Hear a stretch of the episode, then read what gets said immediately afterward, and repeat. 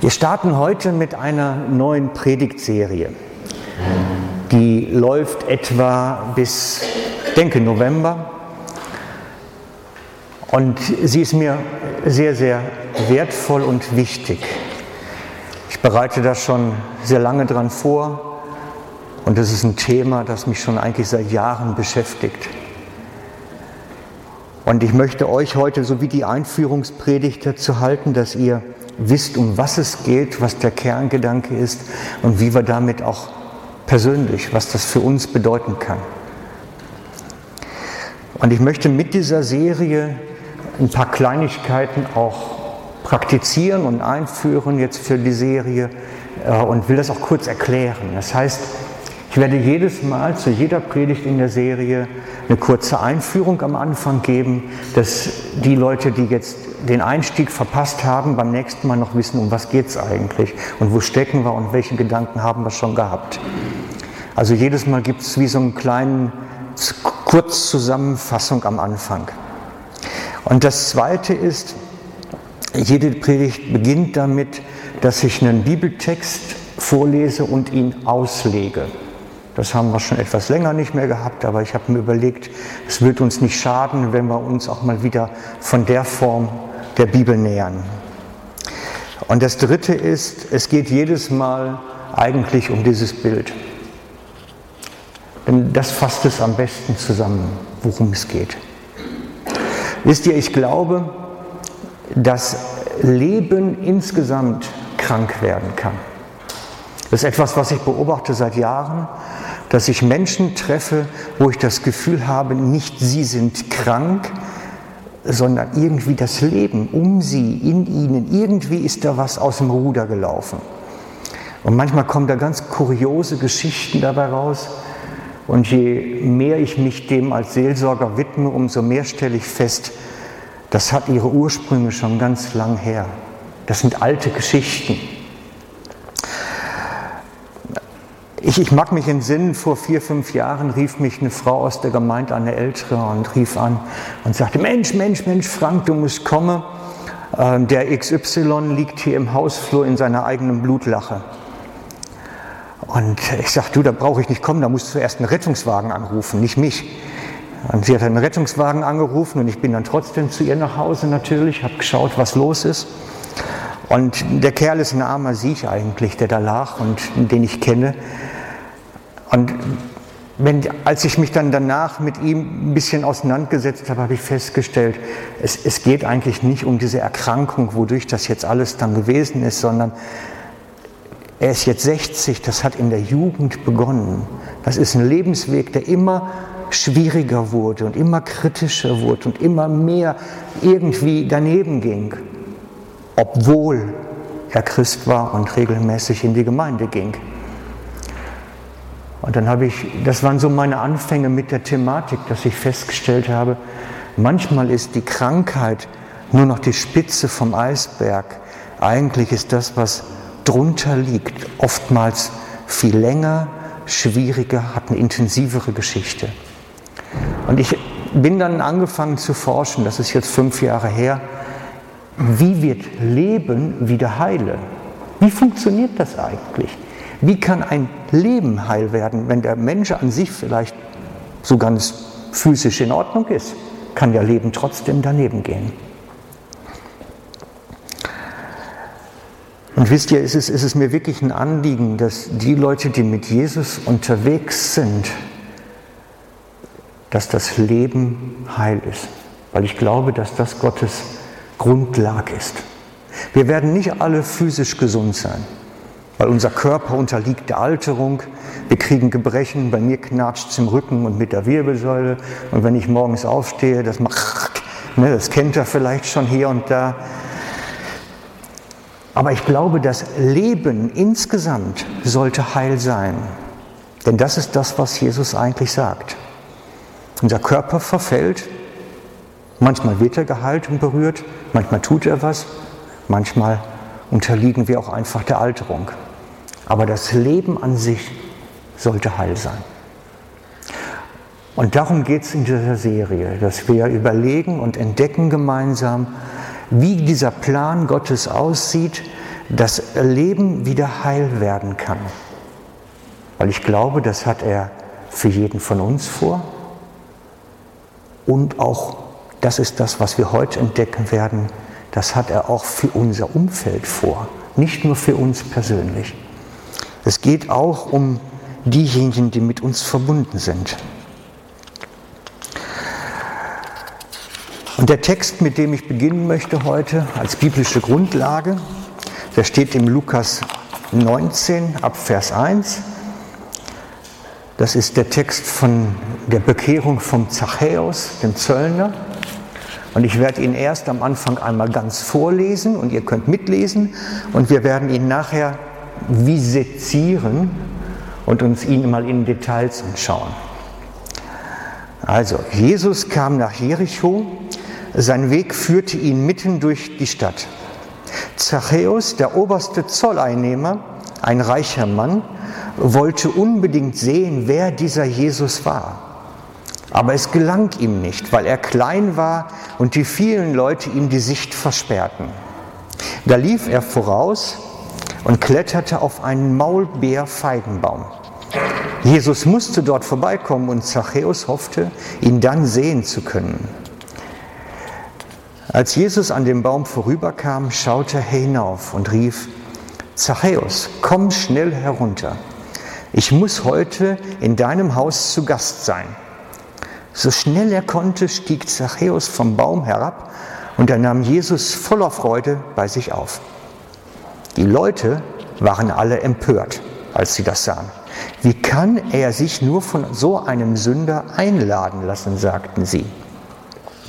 Zachäus aber trat vor den Herrn und sagte zu ihm, Herr, die Hälfte meines Besitzes will ich den Armen geben. Und wenn ich von jemandem etwas erpresst habe, gebe ich ihm das Vierfache zurück. Da sagte Jesus zu Zachäus, der heutige Tag hat diesem Haus Rettung gebracht. Denn, fügt er hinzu, dieser Mann ist doch auch ein Sohn Abrahams. Und der Menschensohn ist gekommen, um zu suchen und zu retten, was verloren ist. Die Geschichte kennt ihr alle. Ich weiß nicht, wir haben es oft auch im, Kinderprogramm, vielleicht sogar noch unserem eigenen gehört, von dem kleinen Zachäus, der da auf dem Baum kraxelt und gesehen wird. Und deswegen, weil wir es kennen, finde ich es trotzdem interessant, wenn wir es uns heute mal im Detail ein bisschen genau anschauen. Das wollen wir ja sowieso machen. Also, Jesus kommt nach Jericho.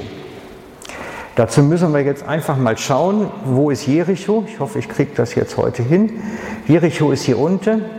Ja, da ist Jericho. Und zur Orientierung, da ist Jerusalem. Da hinten, na, ich bin ein bisschen tief gerutscht.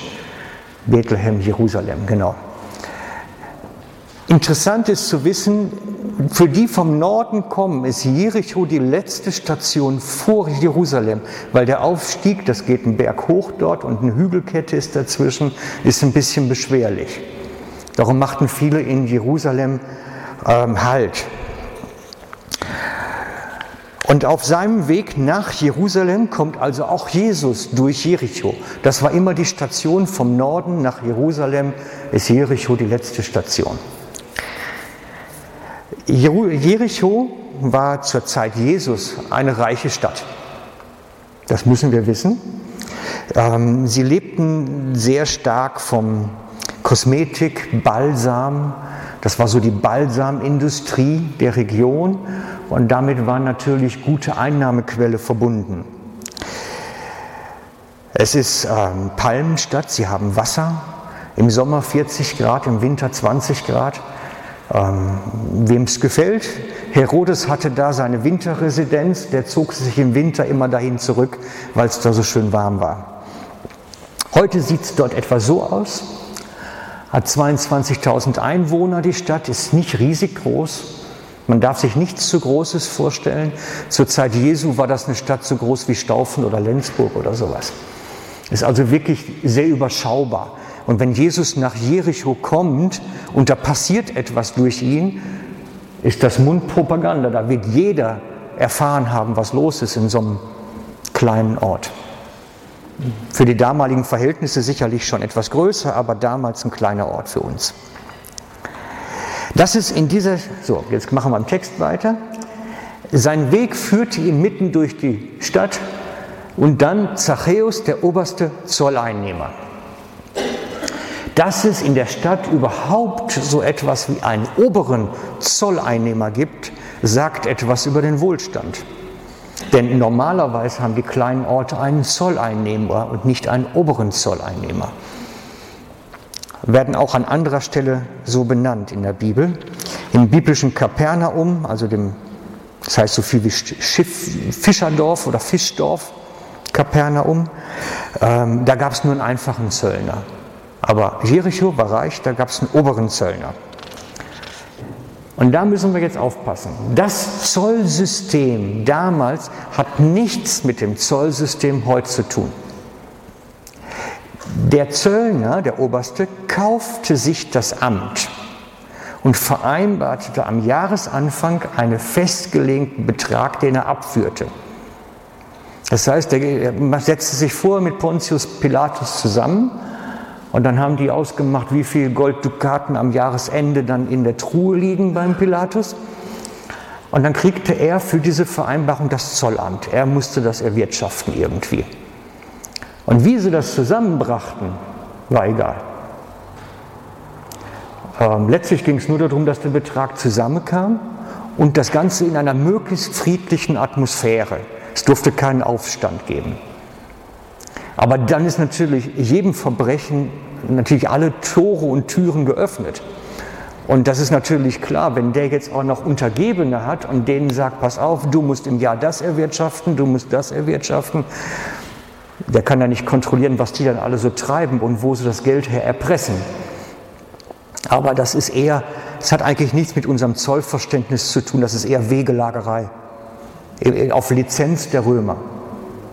Und das Ergebnis ist natürlich, dass er als Zolleinnehmer nicht gerade ein angesehener Mann war. Und darum haben die Römer auch ganz oft dieses Zolleinnehmeramt an Auswärtige vergeben oder freigelassene Sklaven vergeben. Dass es hier einen Jude bekommen hat, ist schon eher ungewöhnlich. Aber dann wird er natürlich erst recht nicht gemocht worden sein von seinen Landsleuten. Das ist völlig klar. Genau. Den Pilatus interessierte nur Geld einnehmen, Friede und ein Kalkuliererbetrag. So, und dann dieser kleine Mann, dieser kleine Zachäus will natürlich wissen, was in seiner Stadt läuft.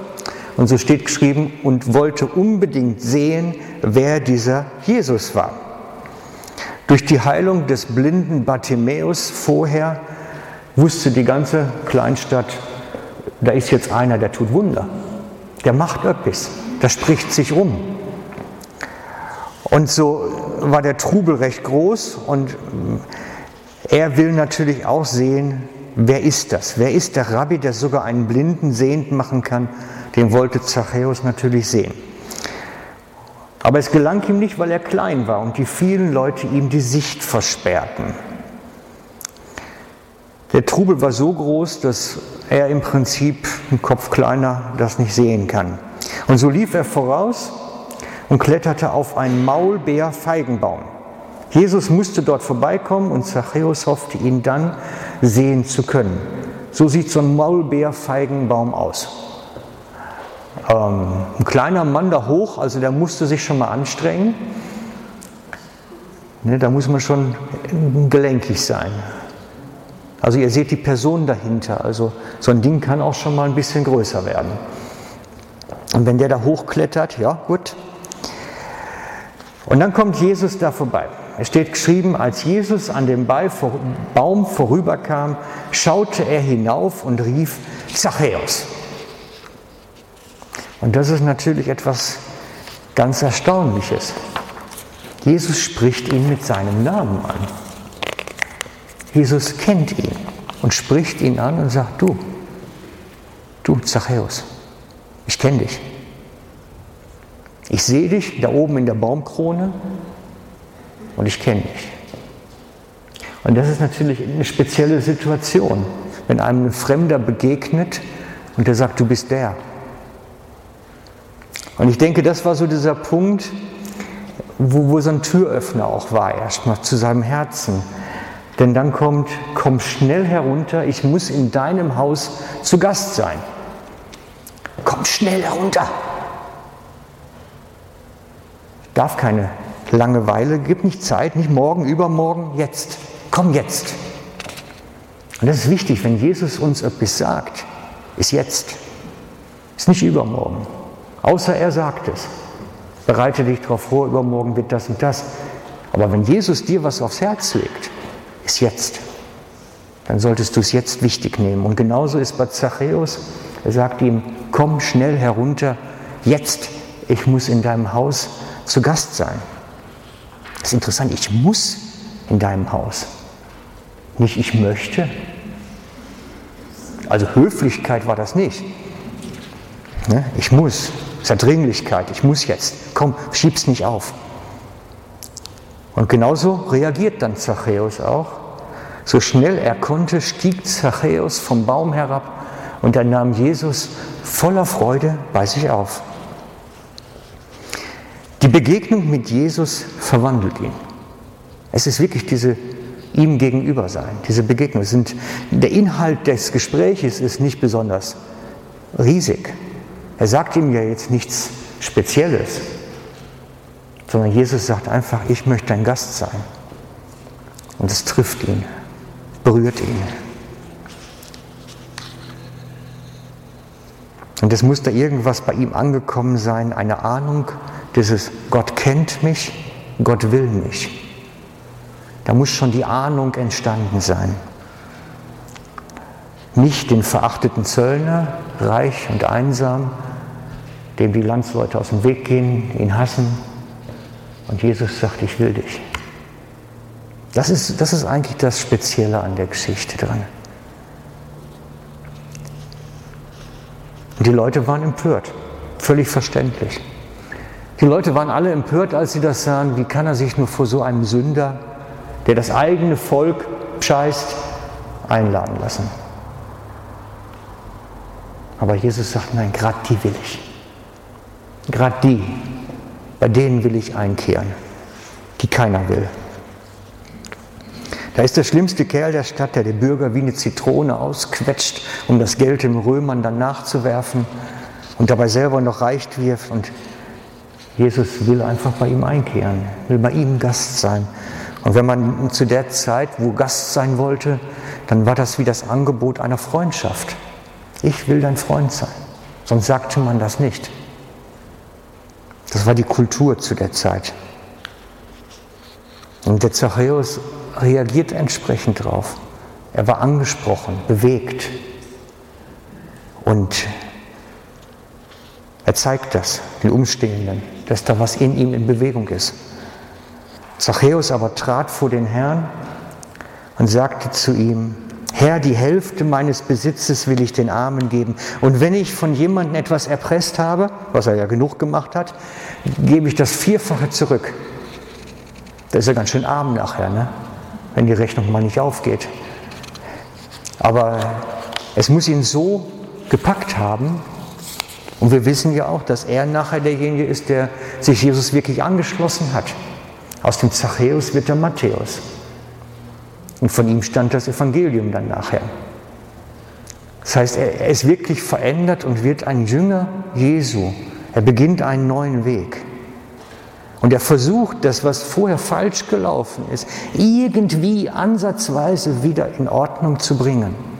Was er natürlich kaum machen kann, wenn er das längere Jahre gemacht hat.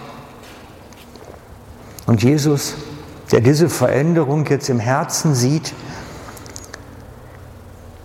und der in sein Herz blicken kann, sieht diese innere Veränderung und bestätigt es den Anwesenden. Da sagte Jesus zu Zachäus, der heutige Tag hat diesem Haus Rettung gebracht. Okay, und das ist der Kern der Predigt heute. Wenn ihr einen Bibelvers wissen wollt zur Predigt, das ist er. Diesem Haus Rettung gebracht. Da sind zwei Sachen drin, die wir uns nämlich einzeln angucken müssen. Dieses Haus, das heißt im Griechisch dieser Oikos. Das ist der griechische Wort dafür, Oikos. Und Oikos meint, er und alle, die mit ihm zusammen leben und wohnen und arbeiten. Und das war damals eine Einheit, Wohnen und Arbeiten gehörte zusammen. Das heißt, du, deine Unterzöllner, deine Ehefrau oder Ehefrauen, deine Kinder, vielleicht sogar deine Eltern, keine Ahnung, wer da alles zugehörte, die da alle so zusammenhängen, ihr habt Rettung. Boah, die haben doch gar nichts getan. Nur der Zachäus hat doch eine Erkenntnis. Und, und Jesus sagt dem ganzen Haus Rettung zu. Ich habe mich am Anfang meines, meines Theologiestudiums damit echt gequält. Wie kann Jesus denen was zusagen, wo die doch gar nicht dabei sind, vielleicht sogar? Aber nein, er sagt dem ganzen Haus Rettung zu. Das ist schon mal erstaunlich, der erste Punkt. Der zweite Punkt, wir kommen da gleich drauf, dieses Wort Rettung, was dort steht, bedeutet eigentlich Heil vom Griechischen her. Das ewige Heil, die Annahme bei Gott, die Rettung. Und es beinhaltet gleichzeitig Heilung. Heil und Heilung sind im Griechischen ein Wort. Ist ganz verrückt. Heil und Heilung sind ein Wort. Und Jesus sagt ihm, seinem Eukos, seinem Umfeld, Heil und Heilung zu, aufgrund dieser Begegnung. Ich finde das eine ganz verrückte Geschichte eigentlich, wenn man das von der Seite mal betrachtet.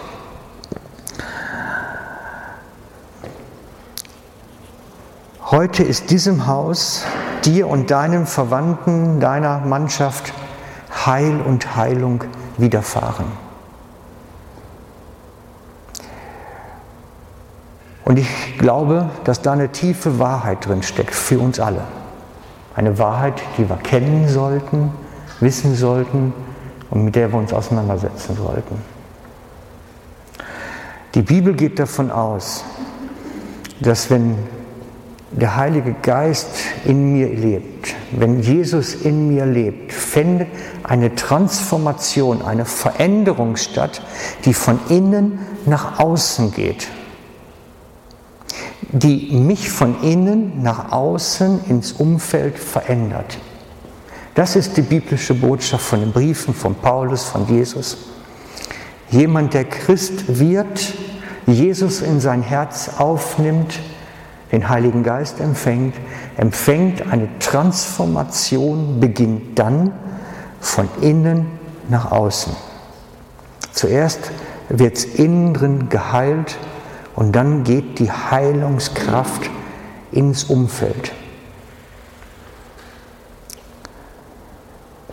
Darum sagt Jesus zum Beispiel, wenn jemand an mich glaubt, werden aus seinem Innern, wie es in der Schrift heißt, Ströme von lebendigem Wasser fließen.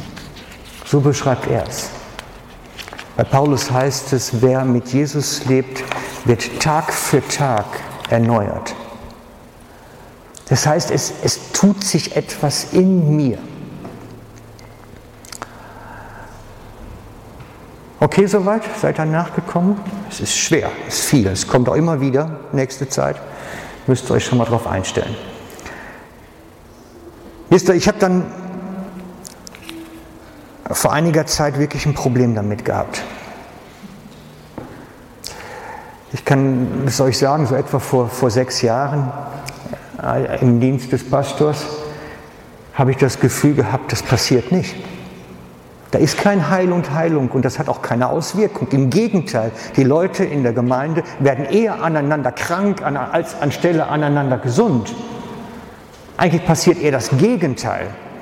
Und habe mich dann natürlich gefragt, was mache ich denn falsch? Irgendwas stimmt doch an der ganzen Geschichte dann nicht. Hat sich Jesus vertan? Mache ich was falsch? Irgendwas stimmt da jetzt nicht.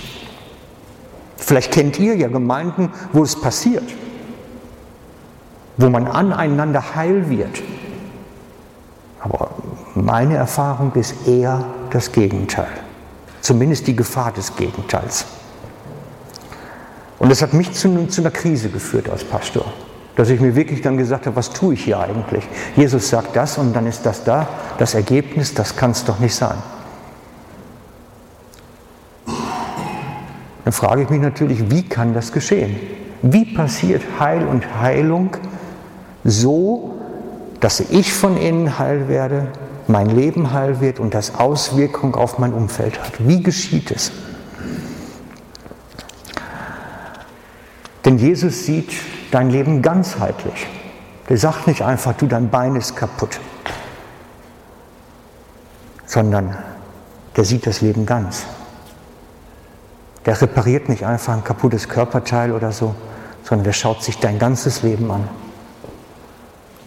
Und er möchte auch, dass seine Heilungskräfte in deinem ganzen Leben sichtbar werden. Bei meiner Suche habe ich dann festgestellt, ich habe kein Buch gefunden, was irgendwie das halbwegs gescheit wiedergibt. Und da muss man anfangen zu suchen, wirklich zu suchen.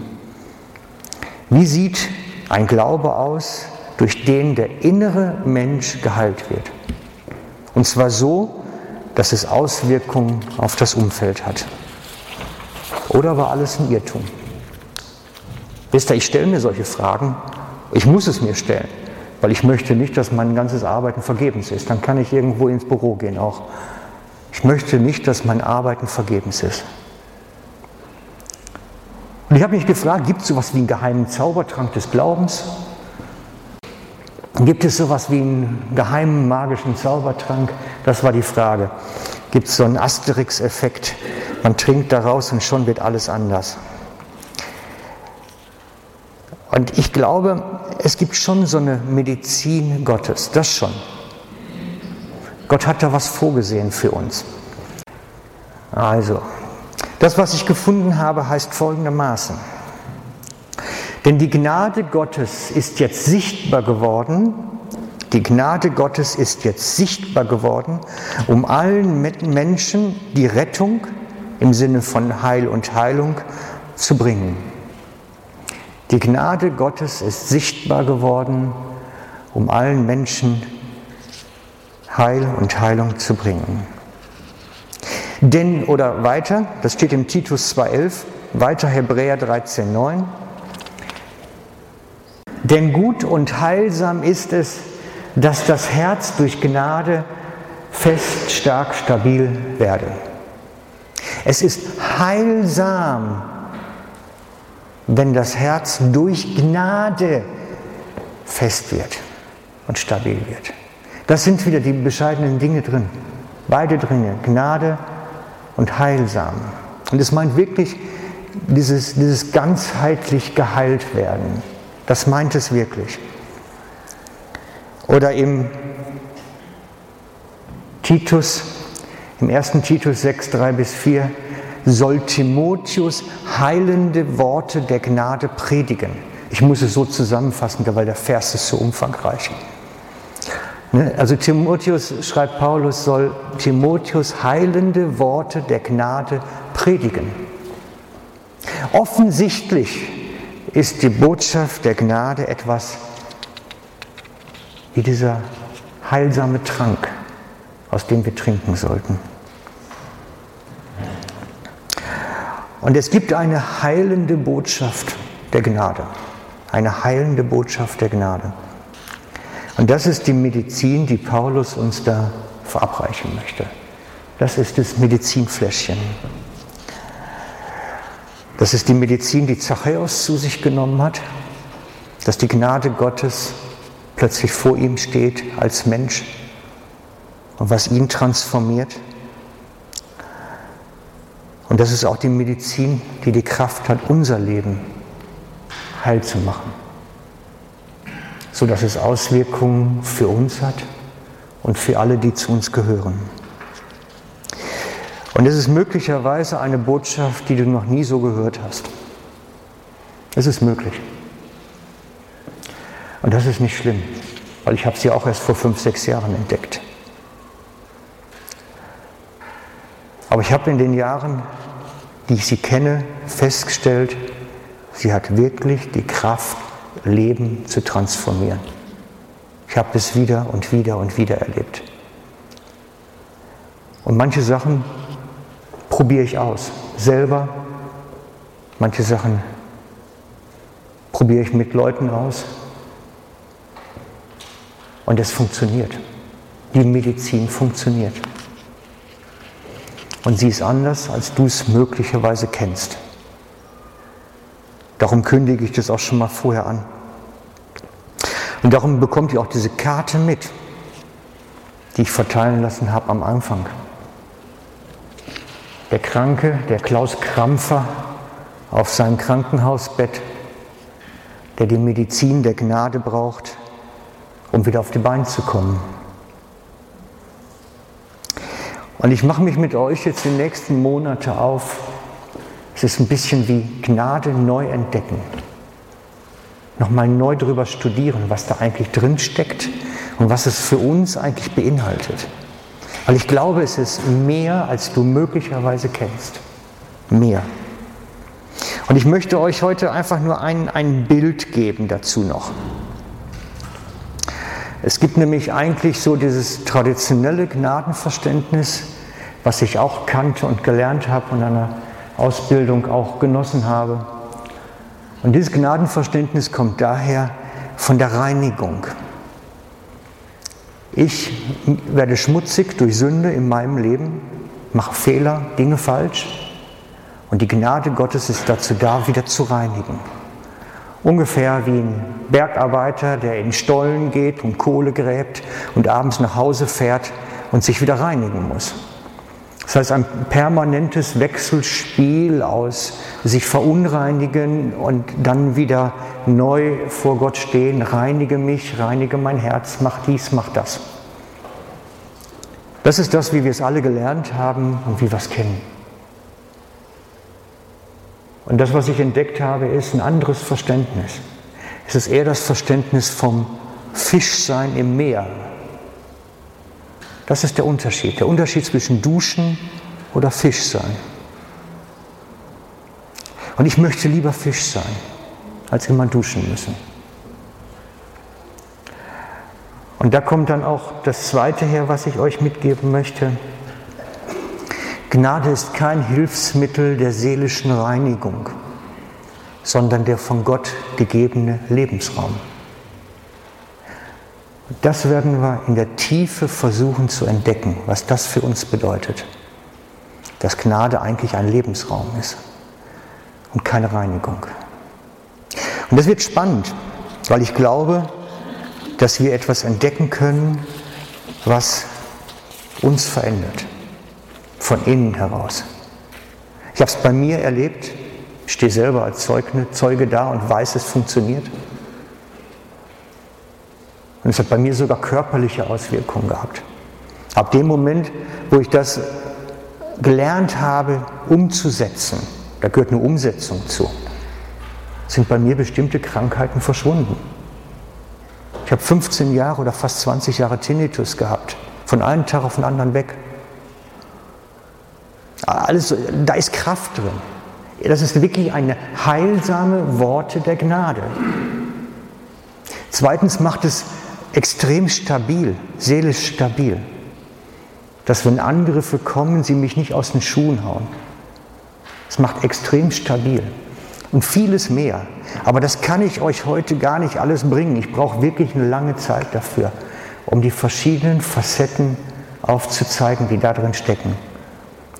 Nur ich habe es erlebt, ich stehe als Zeuge hier. Es gibt eine heilende Botschaft der Gnade. Und ich würde mir wünschen, dass sie in eurem Leben auch Entfaltung findet. Ich wünsche es mir für euch und, wie bei Zachäus, für euer Haus, für eure Kinder, eure Freunde, auch Ehemänner, Eltern, wer auch immer. Ich wünsche es mir für euer Haus. Denn das ist das, was Zachäus entdeckt hat. Es macht nicht nur die betreffende Person heil, es hat Auswirkungen. Und das stimmt. Es ist wirklich wahr, es funktioniert. Aber wir müssen uns auf den Weg machen. Es geht nicht eben gerade wie Zaubertrank einwerfen, wie bei Asterix und Obelix. Dann wird gerade aufgepusht und dann geht's. Wenn ich das Fläschchen hätte, würde ich es euch alle verabreichen. Aber ich, ich habe es leider nicht. Und so müssen wir uns mutieren vom Duschen zum Schwimmen. Das müssen wir mutieren. Und das ist der Weg, den wir gehen werden die nächsten Monate. Ich werde euch herausfordern durch eine Botschaft, die nicht so geläufig ist, werde euch aufzeigen, wie man praktisch Schritte gehen kann, um etwas zu entdecken. Wir werden wirklich auf eine Reise miteinander gehen. Aber ich weiß, es ist Heilungskraft drin. Und ich glaube, es lohnt sich, das zu entdecken. Okay? Wer das Bild mitnehmen möchte, davon habe ich auch noch so Karten gemacht. Das legen wir nachher hinten aus oder ihr könnt es hier vorne kriegen. Könnt ihr euch den Satz mal mitnehmen, an eine Pinnwand hängen und studieren. Was bedeutet es denn im Unterschied wirklich? Es ist ein Unterschied. Wollen wir uns aufmachen, nun vor diesen Gott zu treten, der so wunderbare Gnade für uns parat hat? Lass uns. Lass uns eine Zeit nehmen, ihn zu anbeten, Jesus zu sagen, danke, dass das durch dich möglich geworden ist.